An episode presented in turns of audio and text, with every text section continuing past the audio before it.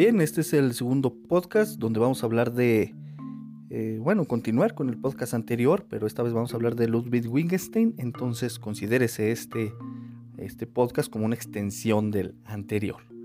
Comenzamos.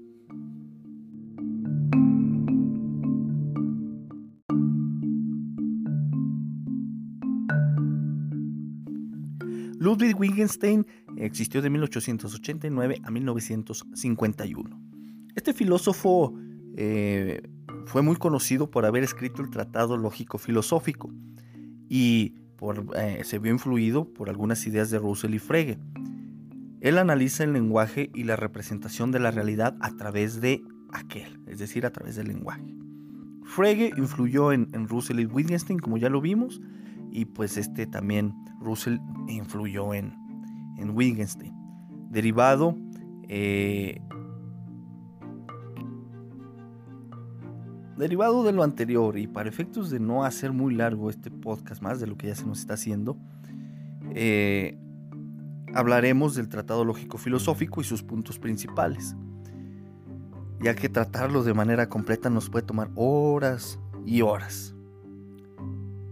Hablemos de Wittgenstein en lo relacionado a su teoría figurativa pictórica, para intentar explicar cómo el lenguaje puede referirse al mundo y dicha denominación de teoría figurativa pictórica deviene de que la cosa de la realidad o la situación que expresa la proposición tiene una estructura lógica que la representa. Es decir, la proposición es un reflejo lógico de la realidad tal cual la percibimos. Por lo que debe existir un isomorfismo entre la proposición y la realidad, o sea, una correspondencia entre un elemento de la proposición y un elemento de la realidad. Eh, por ejemplo, piensa en un pintor que pinta un cuadro de un paisaje. Ese paisaje que está ahí pintado no es la realidad como tal, pero está representada mediante ese cuadro. Mucho ojo con esto, pues esa correspondencia no se refiere a una cuestión de gramática, sino una cuestión de representación lógica.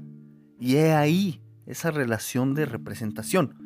Pero además de ello, con esa correspondencia daba veracidad a la proposición. Sin embargo, como para Wittgenstein el mundo es la totalidad de, las, de los hechos, esa proposición verdadera debería concatenarse con otra proposición verdadera en algún otro lugar del planeta.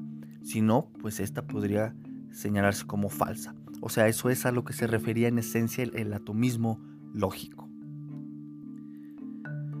A mi consideración y bajo la conciencia de que puedo estar equivocado o incluso realizando una incorrecta interpretación, Wittgenstein buscaba con ese lenguaje lógico representar una multiplicidad de hechos que contienen la misma estructura lógica, buscando que dicha estructura lógica representara una posibilidad de que pasara lo que estaba representado en esa forma lógica de la representación de la realidad, y he ahí donde radicaba esa verdad de dicha proposición lógica. Vuelvo a repetir. Wittgenstein buscaba, con ese lenguaje lógico, representar una multiplicidad de hechos que contienen la misma estructura lógica, buscando que esa estructura lógica representara una posibilidad de que pasara lo que estaba representado en esa forma lógica de la representación de la realidad. Y he ahí donde radicaba esa verdad de la proposición lógica. Para concluir esta parte, cito textualmente lo referido por el doctor Christian Carman, C. Carman, en el libro que hemos venido haciendo referencia. Pues él refiere que la pregunta que se intenta responder es ¿cómo es posible que un conjunto de palabras sea capaz de representar un hecho? En efecto, la teoría figurativa intenta dar una respuesta al problema de la relación entre lenguaje y realidad. Según esta teoría, las proposiciones pueden representar la realidad porque son figuras de la realidad.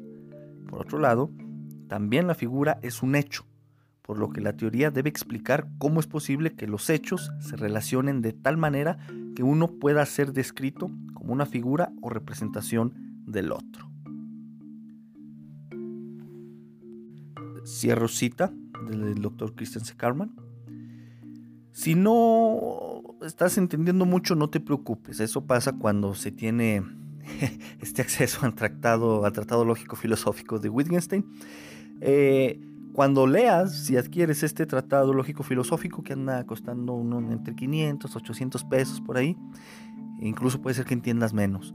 Eh, por lo tanto, pues es una obra bastante discutida, con algunos giros lingüísticos, con algunos enredos lógicos. Por lo tanto, eh, conoce, hay que saber un poquito lo básico de lógica para podernos representar la idea que él señala. Y también eh, recurrir a otras fuentes que incluso nos ayuden a interpretar el Tractatus para que arrojen luz en ese camino que vas a transitar sobre estas ideas. Si ya leíste el tratado lógico filosófico, pues eh, incluso yo espero que me corrijas si estoy mal con lo mencionado o incluso si detectas algunos otros errores. Todo lo anterior es parte de lo que Wittgenstein postulaba, ya que su tratado tiene una división de siete aserciones que son llamados aforismos, los cuales te invito a que indagues y que van desde el mundo como todo lo que acontece y que lo que acontece, o sea, el hecho, es la existencia de los estados de las cosas, hasta, lo, hasta esta eh, frase, que, este aforismo muy conocido que dice que sobre lo que no se puede hablar hay que callar.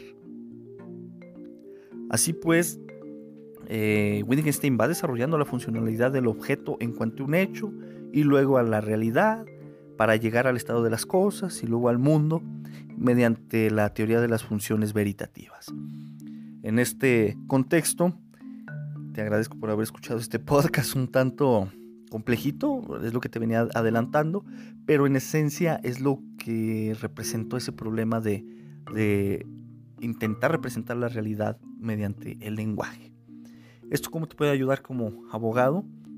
Pues a cuestionarte, indudablemente, cómo es que las palabras que tú mencionas son ese reflejo de la realidad. Y aparte, pues en su sentido lógico nos ayuda a reflexionar sobre si lo que decimos realmente tiene un sustento en la realidad, ¿no? Tiene un, vaya, en palabras jurídicas, tiene un sustento objetivo, una frase que se escucha mucho en los juzgados. Eh, de ahí, poco a poco vamos viendo cómo es que el conocimiento que realmente decimos tener no es quizá ni siquiera un conocimiento útil para ejercer la labor de, de defensores. O sea, dejando ahorita de lado el aspecto jurídico.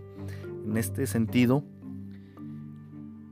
indaga. Yo, francamente, yo te invito a que indagues, vale mucho la pena, porque incluso cambia la forma en que te expresas, la forma en que ves cómo los otros expresan. Continúa escuchando estos podcasts. Si tienes algún comentario, eh, envíame un audio aquí por anchor.fm. Ahí está la, en la descripción del video está el medio de contacto. También puedes agregarme en Facebook, Andrés Zarellano, la misma foto que está por aquí en, en el podcast. Entonces nos escuchamos en el próximo podcast. Hasta luego.